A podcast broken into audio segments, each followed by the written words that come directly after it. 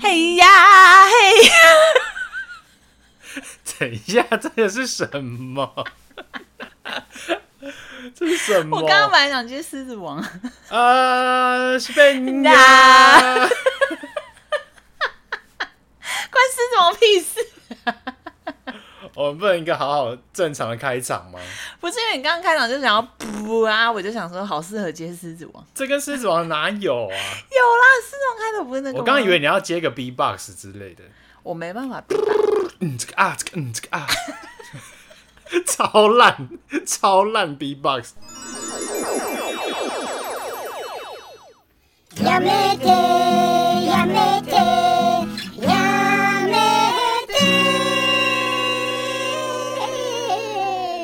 您现在收听的是《十万个やめて》。我是钟，我是杨。我们今天是 Number Thirty Six，你确定吗？确定。我已经先看过了，我每次都讲错。你有先复习是不是？有有有，我先去看我们上集三十五。那我们今天主题是那些让人走心的心碎时刻。我们今天就是要来聊聊有没有什么令人走心的瞬间。 然后，因为我跟仲就是在开录之前，我们都会先捋一下彼此的故事。仲又没故事了。而且他每次提供故事都很烂，而且也不是走跟走心无关。我有提供，我觉得那些就是我，啊、可是都被我坑掉，就是我的一些走心的时刻啊，然后都被都被杨说成是无理取闹。好啊，开录之前我们先分享一波那个我们上周末抱怨、嗯、小抱怨，那不是抱怨吧？是吗？就只是遇到很奇葩的事情。就是呢，上周我们到某间桃园的路易莎。对，点餐，嗯，遇到了我，竟然此生真的遇到这种人。对，我此生真的也是没遇过。就是呢，这种是只有在 YouTube 拍片，就是那种搞笑片才会遇到的店员。就想说没有没有，而且超多人的那个他们拍摄的主题很多都有这样的人，但我就想说奇怪，我人生也没遇到过，竟然被我给遇到了。就是呢，到底谁会店员讲话超级小声？我真的是第一次遇到。对，我要模仿一下。我跟听众说明一下，就是我们那天去路易莎点餐，然后我们就好像也没有算很多餐点，就点了一些吃的跟两杯饮料。结果店员整个讲话超小声，然后我就一直听不到，我就问他说：“哈哈，你说什么？”我觉得他重点不是讲话小声，而是如果我像是那种比较没耐性的客人，可能就没办法接受。然后我不知道他是不是第一天来上班，因为我觉得他就是有点菜鸟。他按点餐机动作慢到爆炸，明明就只有三个人也在排队啊。哦，你说你加我，对，跟我们后面有一个客人，就总共也才大概没有，我们刚开始后面没客人呢，后面就开始塞车了，因为他点餐真的没有塞车，那天人超少，我心里想说替他 hold 的嘎仔，想说如果现场人一多，这位小女生到底该怎么办？哎，他声音真的小到哎哎，你学一下，对啊，我要学一下，那我就假装你你先假装在点餐，我假装是点餐点餐，呃，我要一杯那个荔枝红茶，无糖少冰。然后再加一杯那个红蜜仙。哎，等一下，等一下，等一下，等一下，等一下。呃，好了吗？等一下，等一下。我要一杯那个。你刚刚说。呃，荔枝红茶无糖少冰。哼。然后再一杯红蜜。要用这个吗？环保杯吗？对，环保杯。再一杯红蜜鲜奶茶。呃，OK 吗？微糖少冰。然后再加一个马德莲跟一个尾鱼玉米鸭砖。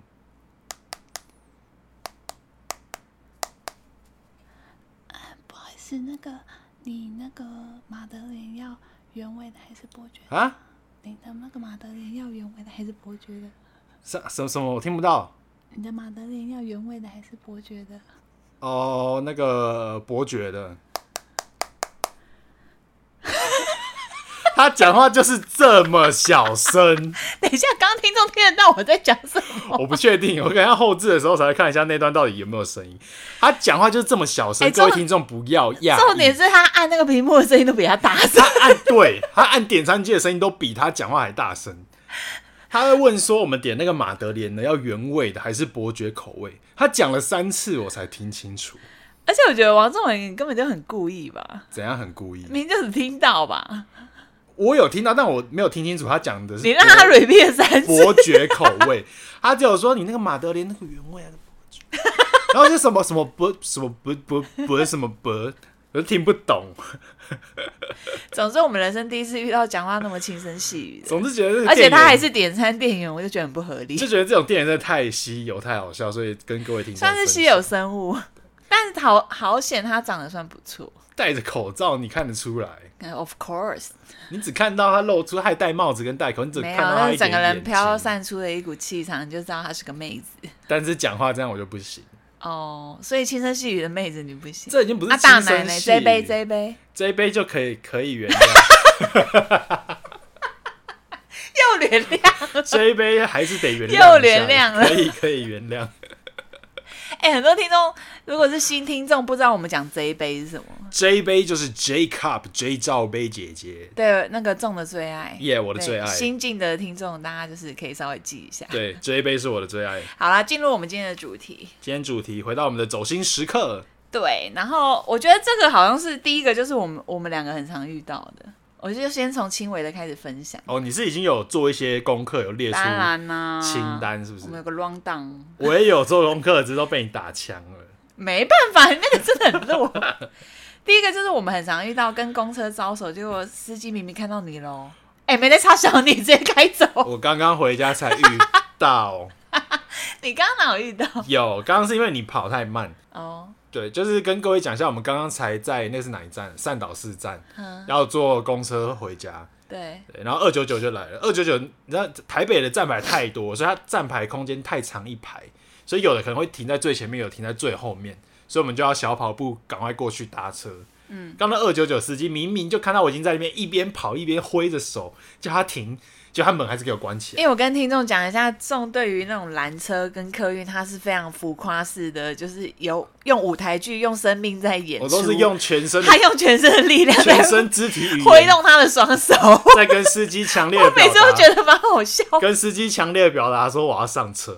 因为像我是一个，我跟众完全不一样，就是我属于搭车，就是这班没搭到就算了，我属于那种。有点慢郎中慢吞吞的。我跟你说，刚刚那个状况，因为那个司机其实门已经关上，然后他已经轮胎已经转出去，是我整个冲到前面给他拦住，他才停下来。如果是别人的话，司机一定直接开走。哦，因为那那其实那个站牌我不会硬拦了，因为其实公车很多。不行，我就是要硬拦。因为重是属于那种一定要拦截的。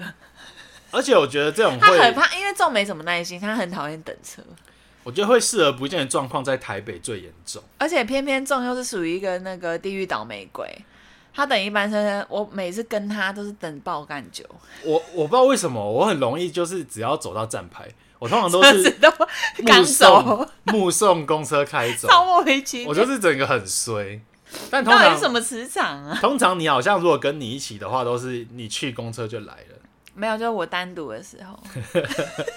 没有你在的时候，因为你那个地狱倒霉电波太强。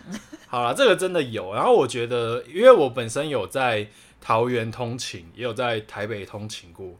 然后我觉得台北的状况真的是比较多，可能是因为台北可能也班次比较多，司机就比较没有管这么多。好，这个真的是蛮有感的。会走心吗？走心。我觉得我比较走心，是我可能就一次他门才刚关，轮胎根本也还没滑出去，然后我回首他硬不要，我就会觉得。如果下一班要等非常久，我就会觉得当下心情真的蛮差的。但这个对我来说比较不算在走心的那个感受的范畴啊，不然呢？我只是把它归类在暴怒。我都没答案。那、啊、你就是走入心里了，你才会暴怒啊？这样也算是不是？算呢、啊。可是这种事情、就是，如果你对这种事情不上心，可是如果走心的话，定义应该是就是可能会在心里面记很久。但是像公车这种事，oh. 就是我气过就算了，我就骂说干你娘啊！可是这就有点，就忘了。好，那就下一个，不知道就是学生时期，就是应该很多人会遇到。就比如说，这个是同一个同一个大类，我分在一起，属于日常暴怒类，就是毕业分组，还有学校作业分组，还有毕业旅行游览车的座位，属于边 边缘人类型的。说不定没有，这没有边缘人，因为有时候你朋友很多，可是。你不一定就是有一个最要好的，你懂吗？女生比较会有这种感觉，我这我不知道你们男生友情会不会？我是从以前到现在没有遇过这种状况。你是说大家抢着跟你坐？对，大家都是抢着跟我同一组，或者你多讨厌的你？没有啊，你不是说你高中跟班上格格不入？可是高中就是会比较有几个死党，死党还抢着要跟你做。也没有到抢着跟我做，有默契，有默契，就是没有到分不到位置或是分不到组的这种状况。所以你没有自己一个人坐在位置上过？Never，Never，Never。哎，人生蛮顺遂。要怎么样才可以变成一个人自己做啊？基数啊！这种人通常都最可怜，你知道为什么？因为他最后就只能跟老师一起坐。其实我觉得跟老师坐也不错啊，可是有些时候是老师也不会跟你坐。老师有时候会坐在司机那边。对啊，就是因为他有时候可能要，比如说毕业旅行或者一些小宣导，就是老师导师会可能在前面跟那个领队讨论一下，然后跟学生宣达事项，所以他也不一定会坐在你旁边，因为你有可能是坐在最后面的位置。我好像没有遇过自己坐的状况。所以在友情方面也算是横行无阻。反正这个就是归纳在有点太边缘人类型的走心状况。我觉得游览车座位我还是有遇到过啦。所以你有自己一个人坐过？有，我记得，哎、欸，我印象印象比较深刻是有一次，可是没有，因为那个你知道是什么状况吗？我们大学不是会有那个。社团的一些很很大多很大众的社团，就是随便你要选哪一个。然后我大学可能就参加乐音社嘛。然后刚开始大一一入学，我也有参加那个剑道，可是就真的太无聊了，我就立刻放弃。啊，你不是有参加什么篮球社？没有没有，那个是系上的篮球队。哦，篮球学会那一种，就是不算是有。那、啊、你没参加过社团吗？乐音社？没有哎、欸，我大学没有参加社没有玩社团。大学我们系上太忙，然后我们的社团就是我们有分两个校区，然后所有的社团都是办在本校区，所以你如果要参加社团，就是一直要一直跑本校，我们太忙了。好，反正那时候我印象很深刻，就是到我们大一下学期还是大二的时候，那那时候因为我们乐音社有两个学长，就是非常帅。就是很多妹子都是因为乐音社那两个学长太帅，就被吸进去。然后那时候他就逼迫我们这些学员，他要当储备干部嘛，因为他们之后要交棒，就说，哎，比如说我是那个器材长，然后像那个我有个好闺蜜，她要当社长，然后他就把我们全部社团的社员揪一揪，要去参加一个校外的，呃，美其名就是要训练你当那个领领导者的一个旅行，但其实就是出去玩，但只有两天一夜，但其实就是出去玩。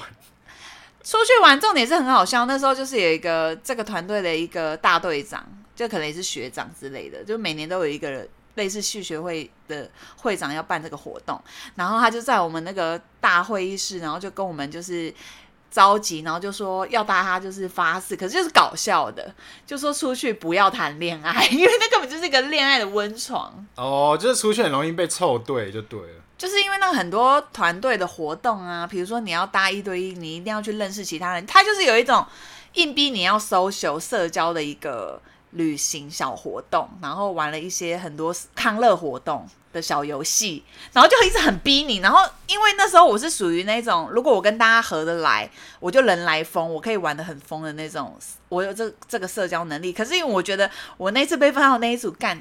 这个跟我不是那种很对痛的，讲话就是没有在同没有在同一个痛调里面，我就觉得很衰。就是应该说，你如果跟我同步或是痛调有对的话，你不一定要有颜值。但如果你已经跟我合不来又没有颜值，那就很对。然后那时候重点就是整个队上气氛又很差，因为有一个男的，就是那种感觉就是一个宅男，然后又很木讷，也不好笑，又完全不幽默的一个男生，就自愿说他要当这一队的队长。可见你就知道我们这队有多惨。他哪来的勇气啊？我觉得超可怕的。哎、欸，他是不是就是哎、欸？你们真的是当出去玩，他真的是当做是去一个成长的。哎、欸，可是你知道那一对就是 Holy 嘎仔有一个男生就稍微，我觉得微微很比较 OK，就是我后来介绍给呃双河水源西子的老公，你知道他们两个就在那里认识。哦、我是红娘，我是红娘，可以可以，我是丘比特，就是在那场活动我把他们两个牵线认识，然后他们后来就交往在一起这样，然后那时候。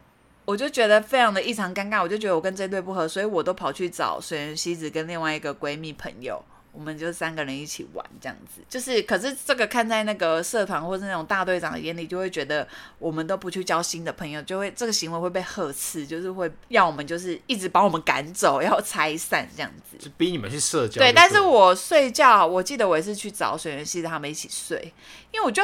因为我觉得这活动真的很逼人，为什么我要跟一个陌生的女生睡在同一个双人床？其实我很我我不知道，这是我的洁癖。我也不喜欢跟不熟这我洁癖耶，我不喜欢。对，这好像是我的地雷。然后我就觉得很不 OK，我就去找水原希子他们三个人挤一张床这样。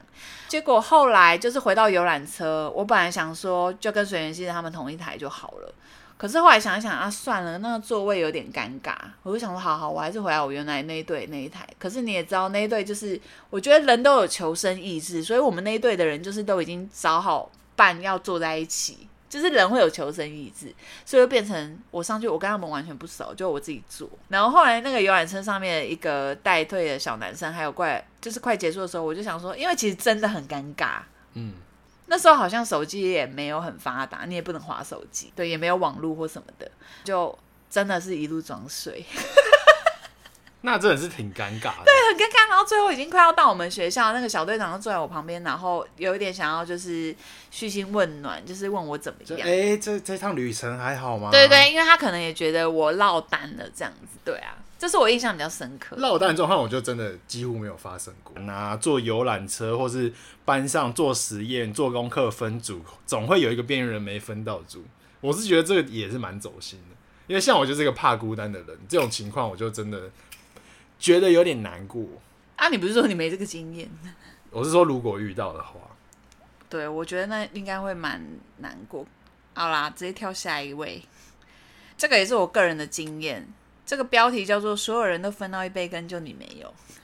所有人都分到好处，那你没分到，也不是好处。我印象很深刻，就是因为我们现在就是从呃最些微的事情聊到学生时期，那这个也是跟我学生时期有关。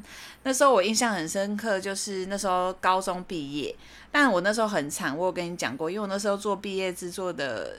册子，然后那时候就很惨嘛，因为基隆没有什么印刷店，然后你都要跑到海洋大学的某一间就是破破烂烂的印刷厂，主要是有点像书店，然后但是很破烂，你就要请他帮忙印。可是有时候就真的就赶不上，赶不及。然后那时候我的初恋就骑摩托车帮我赶，可是好死不死他就被计程车撞。你说有点有点听不懂来龙去脉，就你那时候要做一本书，对，你在然后很赶，是不是？我要讲这个故事的点，就是那时候是毕业典礼的同一天，那导师要我们交出你的毕业制作的册子，就是每个人要做一本，对，每个人要做一本，都要他看你的进度这样子。结果因为我那个印刷就来不及，我初恋就被撞掰咖了，我心情已经够差了，然后就说好，班上没做的全部站起来，然后只有我跟另外大概两三个学生，总共四位吧，我们就来不及印。那其他三位，我就觉得听那个理由也是蛮烂的，比如说就是啊、呃，反正就来不及印或什么什么之类。就他听到我的，我就觉得反正高中导师很针对我霸凌我，我已经跟你讲过了。然后他就整个大俩拱，就把我那个册子拿过去，整个撕烂，然后在全班面前又再度的丢到地上，这样就是他以前高中老师非常喜爱做这种羞辱性的行为，就是很喜欢恐吓学生的。我不知道，就是很爱 PUA 之类的。然后那时候我就很难过，我就一直哭。也没哎、我有一直哭嘛。对，反正我就拿了册子回座位，我就觉得也蛮丢脸，我就哭。再加上心情真的很差，因为我我的初恋就是掰咖，我我就内心也蛮担心他的。结果那时候全班就只有一个女生跟一个男生安慰我而已，然后我就觉得这个班对我来说是，老实说是真的非常冷血跟冷漠，因为那时候。其实我是跟其中一群比较默默边缘群的人还不错，就是高一的时候，高一高二，然后后来高三的时候也不知道，因为可能我是那个大呃高中很有名是同性恋的缘故，反正就是班上会有一群比较风云人物，那一群比较受老师喜爱，因为他们也会去讨好老师什么的。那那时候我莫名其妙，因为我同性恋的身份，他们里面有一个类似班花这种角色，他因为他跟一个学妹在一起，导致他会跑来问我意见，变得。我跟他变得蛮好的，可是我就觉得那个友情到那一天就有点看清，就很假，因为他们全部没有任何一个人来安慰我。就是你被老师有点霸凌式的对待，但是安慰你的人就只有全班就只有两个，对，而且是边一个是边缘人，就是班上比较默默无闻的人，对，还是有点被排挤那种女生角色。然后另外一个男的就是跟你很像，就是。我觉得他还蛮前卫的，就是他会敢呛老师那一种。通常这种才会受欢迎，不是吗？你们班那个受欢迎的有点相反。他受欢迎吗？我觉得他就是有点不温不火，没有也没有到受欢迎。因为我们班有一个男的长得蛮帅的，就蛮受欢迎。可是那个男生就是因为他有交女朋友，所以我觉得高中交女朋友的人就是会活在他们的比较小情侣的世界，你懂吗？那这跟你刚刚说没有分到一杯羹的概念。对，那那一天就发生了一件事情，就是我们班有一个女生，她家是花店，她带了很多的向日葵，然后我高一高二跟她不错哦，她没给我。他没送你向日葵，对，他反而送了跟他根本没有那么熟的，就是风云人物那一群的女生。哦，你说毕业他带花，我个人觉得就是臭婊子那一群。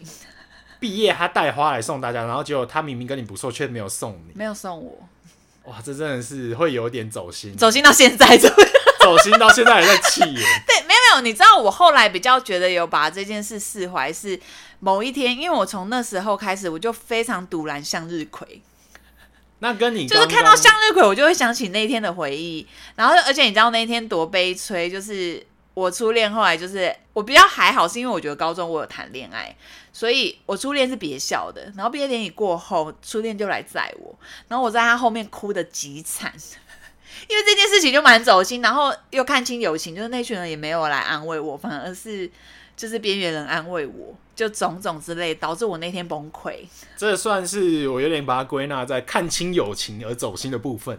向日葵事件，对，向日葵事件，那比较没有。我觉得那个重点其实已经不是在于说，你刚刚有点放错重点，不是有没有分到那个向日葵。有这个有，这最后一根稻草。不不不，这个重点其实是你看清了友情。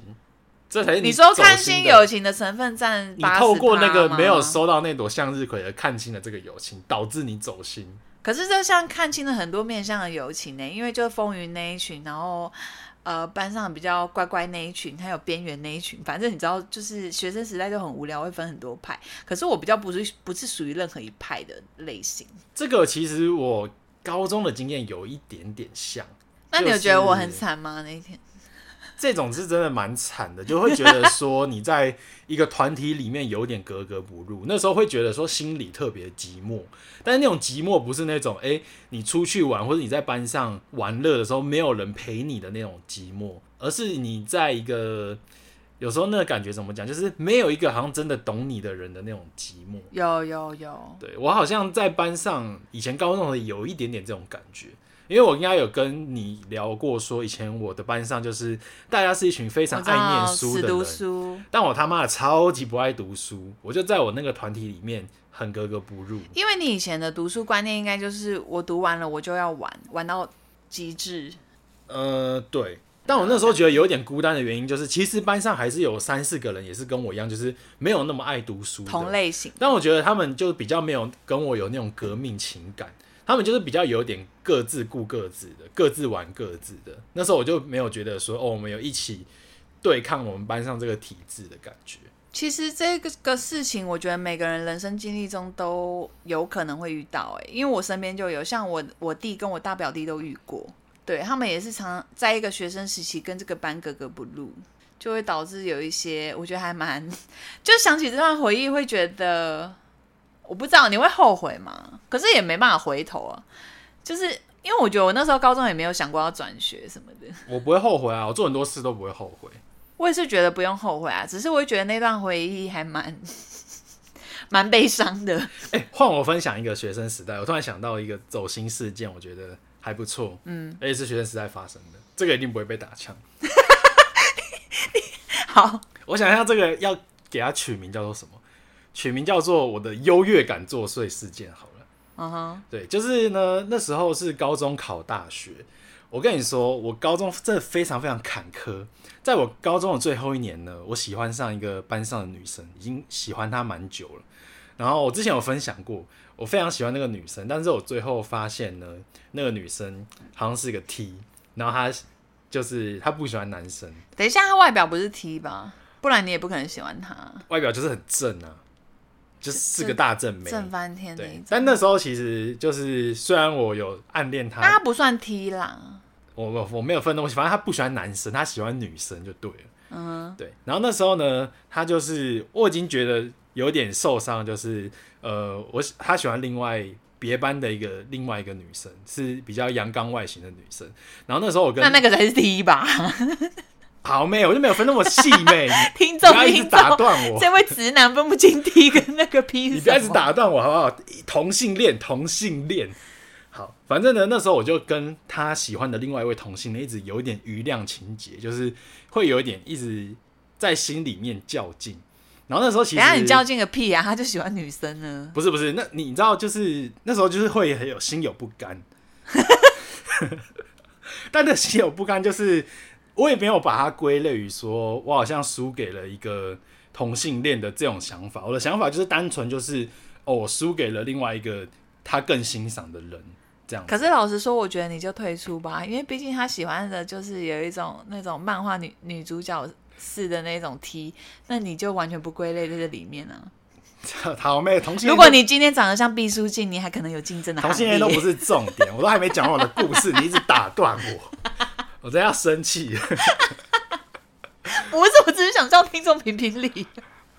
然后这个故事的重点就是那时候考大学的时候，我就好死不死跟他喜欢的那个同性恋考了同一所大学。你不要讲同性恋了，很不礼貌。啊，不知道讲什么嘛？就取个代号就好了。那就那个那个呃，同学 A 好不好？同学 A，然后跟同学 A 呢，就考了同一所大学同一个科系，又好死不死，我们的排名就这么的接近。我们那时候结果放榜出来之后，我们两个人都是被取，我忘记我被取多少，我可能被取十几，然后可能被取第七、第八之类的。那、啊、你们不是成绩相近吗？就是他也是比你高等于就是差不多，但他就比我高那么一点。Oh. 所以那时候就等于是说，我要前面的人都他知道你这号人物吗？他知道，我们互相知道。然后那时候重点就是，就是因为我要等前面的人如果都放弃没有去读的话，我才有机会进这个大学。然后那时候我喜欢的那个女生也知道这件事情，她那时候就一直很鸡婆，就是她一直觉得说她是很热心，她就是一直跟我说：“哎、我要不要帮你去问那个人？就是问同学 A 说他有没有要去读，有没有想要去那个科系。”然后我就一直跟我喜欢的那个女生说，不要，你不用去问她什么，就是我觉得这这件事都有点伤我的自尊心。对啊，超怪的，超级。然后，但是那个我喜欢女生，她又觉得说，她又觉得说这没什么，她只是想要去问看看。对啊，每个人想法不一样。对，她就觉得说，如果她没有去读，她就等于说，她反过来告诉我我一个好消息，就是她被取前面被取就是少一个人跟我竞争的的这种感觉。嗯。但我那时候就一直不想她做，结果我喜欢的那个女生，她也是去问了，然后她会回来告诉我这个消息。那时候我心里面就超走心，我就觉得这件事情超级伤我的自尊心。怎样伤自尊？你是觉得他去帮你问他，然后刚好又是你的竞争对手，不论是爱情方面或学业方面，就是好像说，就是干嘛？好像你问他，然后呢，他好像要就是怎么样把这个名额施舍给我的感觉。哦，对，我就觉得这这让我觉得很走心，走心到现在。对，这真的让我记蛮久，因为我觉得这件事情很没礼貌。就是我觉得他不懂一个身为男人的一个，对他不懂直男呢，他对啊，不懂直男的自尊心。可是很基本上百分之九十的女生都不懂直男。可是这就有点靠北，因为我已经跟他说不要去问，他还是硬要去问，这这就让我真的觉得有点走心。哦，对啊，那也好险你没跟他在一起，毕竟你们理念不合。反正这都不是重点，后来就觉得这件事情让我蛮不爽，不爽到现在，就很值得不爽哎、欸。我觉得还好哎，蛮小的事情。但那时候有比我向日葵来还不爽吗？哎、欸，这在我心里面，我觉得向日葵妈的全班都有，我没有。不过就一朵向日葵嘛，没有没有全班都有啊。我买等下买一束给你，可能三分之二，三分之二。啊，没有。我后来就发现我释怀的点是，我不是后来还是有买向日葵吗？因为我就渐渐发现我对这个花已经没有任何的感受跟感觉，我反而还觉得它蛮漂亮的。因为我后来喜欢上买花，所以我觉得哎。欸这件事情对我来说已经，反正这些就是发生在我们学生时代的走心事件。对，就已经没有那么重要。我只是想把它拿出来讲，就那时候蛮走心的。那还有什么？我们可以再继续往前，经过了学生时代。学生时代吗？还有什么？呃，还有一个就是你想要分享的故事，我帮众讲一下这个主题：生日熊猫吐司事件。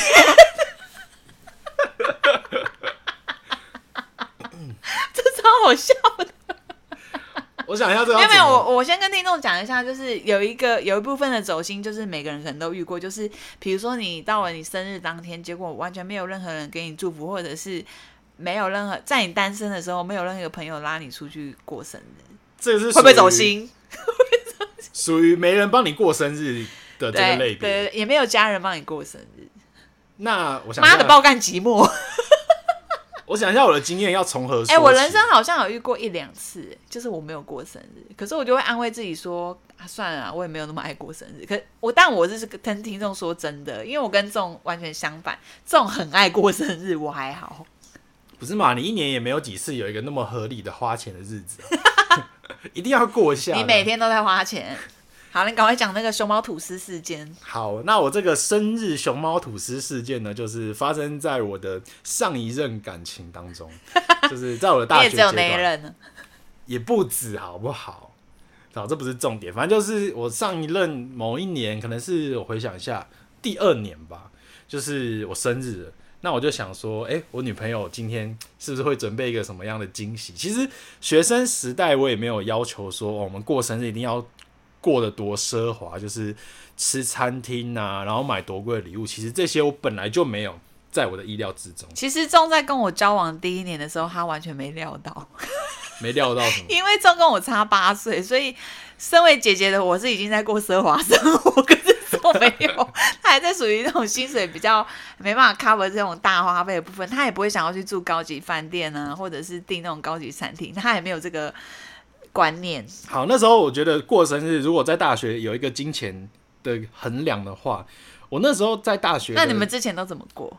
我大学价值观大概就是，假设生日可能就是出去吃个饭，然后吃饭的等级大概就是可能一千块一个人，一千已经很奢了，欸、很奢了。一个人吗？一个人？哈，那对大学生来说很多，欸，所以我说已经是很奢了。就是啊，你们之前有这样做过吗？所以比如说哦，比如说我们生日，那我们比如说一起去吃个藏寿司，然后一个人花了五六百，对我来说就是 OK 了，就是 还蛮学生。对对对对，学生这样过生日已经 OK 了。那吃吃完饭，然后他至少要满足你的胃。对，比如说你另一半在准备一个小礼物。那礼物其实我大概衡量的价值也是以一千块为基准，他基本上买个一千块左右的。所以你过生日一个人大概要花费两千块。对，这这样子的程度我就会很开心的，就觉得说，哎、欸，你有心意。然后我们今天就是一起出去逛逛街，吃吃东西，又收到了礼物，这样就是一个开心的生日。Happy ending，Happy ending。对对，对学生对大学生来说，这样那时候的我已经很满足了。然后呢，我就抱持了这样的期待。我从那天早上起床，一睁开眼睛，哇，今天是我的生日，美好的一天。究竟我呃亲爱可爱的女朋友今天会准备什么样的惊喜给我呢？我就这样子开开心心的走进了教室。我跟各位听众讲一下，他大概从早上的七点半期待到晚上的。对，我那天你知道平常 十二点吗？不是，平常早八我是不会去上课的，早八我通常是直接翘课。那天我兴奋到我早八七点二十分我就坐在教室里面等了。哎，那你第一节课的同学祝你生日快乐？有啊有啊，就是像阿成的话，就其实蛮多人就已经跟你前女友做暗示了，就都有帮我祝我生日快乐啦。然后呢，那天他真的也是蛮不识相，我就等了一整天，我就先等等等等到了中午，然后我就问我前女友说：“哎、欸，中午要吃什么啊？”然后他就说：“不然中午我们去 Seven 买一买吧。”我说：“哦，OK OK。”我还觉得蛮好笑。OK OK，Seven 买一买，那看来我们是晚上才要过生日了呢。OK OK，那我们中午就 Seven 就解决了。好，那我就这样度过了一个平凡中午，我就啊下午又上了一整天课。OK，终于下课，然后我就问他说：“哎、那不然我们那我们晚餐要去吃什么呢？”然后结果他就说：“哦，晚餐啊，那不然我们到市区那个吃那个麦当劳好了。”我说：“Oh my God！OK OK，晚餐先吃个麦当劳。”那看来是等一下，你现在说的是真的吗？我说的是真的，吃麦当劳，而且我们麦当劳还买回来，因为我们那时候可能在做作业，然后就是蛮赶的，我们就买麦当劳回来，在教室里面边做作业。哎、欸，可是他从头到尾知道今天是你的生日吧？都知道，哦、所以我想说，OK OK，那可能我的生日还没有在晚餐，应该晚餐过后，他可能就会拿出一个 surprise 的礼物，祝我生日快乐，或是捧着一个蛋糕出来。哎、欸，你好像某一集那个不知道听众有没有那么老，顺丰妇产科的银葵，他一直在等补习班同学送他生日礼物。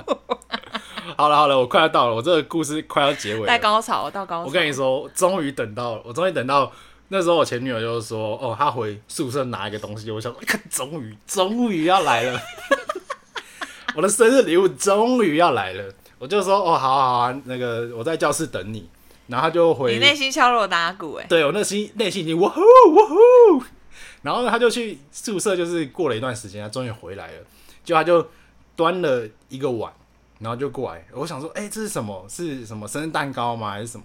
然后就他就那个拿了一个好像便当盒之类的，然后他就拿过来，然后他就说那个祝我生日快乐，然后叫我打开来看。哼，结果打开来看，是一个熊猫造型的热压吐司。然后我那时候心里就想说，What the fuck？等下上面有插蜡烛？没有，也没有蜡烛，也没有蜡烛。然后那时候他就说这是他亲手做的熊猫吐司。然后我就，哦，嗯，啊，那个不是每次那个早餐自己做一做就可以了吗？没有，他那时候就是他炫耀说他最近买了一个就是可以做出熊猫造型的一个，那不是每天都可以热压吐司机。然后他就特别就是我们晚上嘛，然后我肚子饿，他做亲手做了一个熊猫吐司给我吃。然后那个熊猫吐司跟亲手有什么关系？每个室友都可以做吧。那个熊猫吐司就是我那一年唯一的生日礼物。啊，你不是有追问他说还有没有生日礼物？我那时候就问他说就这样，就是我那时候有点开玩笑似的，我就说靠杯生日就这样哦，没了，就一个吐司哦。然后结果就真的只有一个吐司。等下他怎么回你？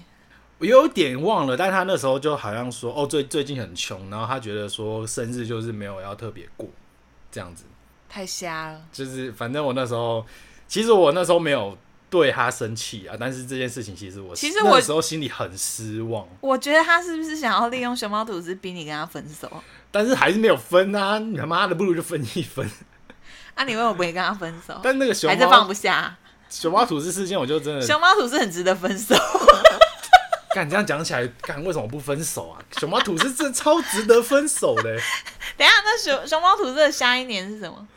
熊猫吐司下一年我就忘了，气到我已经忘记后来。啊，应该会因为很好忘掉熊猫吐司吧？那肯定也是没多好，所以没有让我 足以忘掉。太好笑！听着，我听到熊猫吐司，我整个傻眼。哦，真的很生气耶。而且像我，你生日或什么，哎、欸，你学生时期，你八十五度 C 随便买一个四十五块小蛋糕也可以吧？就是你先准备好，你再怎么烂，先随便准备一个蛋糕也可以吧？对啊，随便准备熊猫吐司。重点是这还不是我室友等级的程度哎，这是各位，这是我前女友好吗？哎、欸，完蛋了，我这集只能攻击的大肆批评。对啊，你一直攻击不完，抱怨不完。可我觉得这件事情每一集都要抱怨一下。嗯可是这很值得让我抱怨一下吧？蛮值得，以这个走心主题来说，因为钟在跟我蕊所有故事，我觉得这个最这个这个最值得分享吧，这够走心了吧？谁生日只收到一个熊猫吐司啊？我再跟各位听众呼吁一下，就算你是一个很不爱过生日，或是你觉得过生日是个很麻烦的事情，我觉得最基本就是稍微让你的另一半感受到有点心意，不要那么敷衍就好。对啊。对啊，这就是好，这就是以上。这是最后的 ending 了吗？熊猫吐司。就用熊猫吐司做，我觉得用熊猫吐司做 ending 完全。其实跟听众讲一下，我后面还有三四个故事，但我觉得路蛮长的，就用熊猫吐司做个 ending。OK，希望大家 都不会遇到熊猫吐司，请不要遇到会送你熊猫吐司的另一半。OK，我们下次见，拜拜。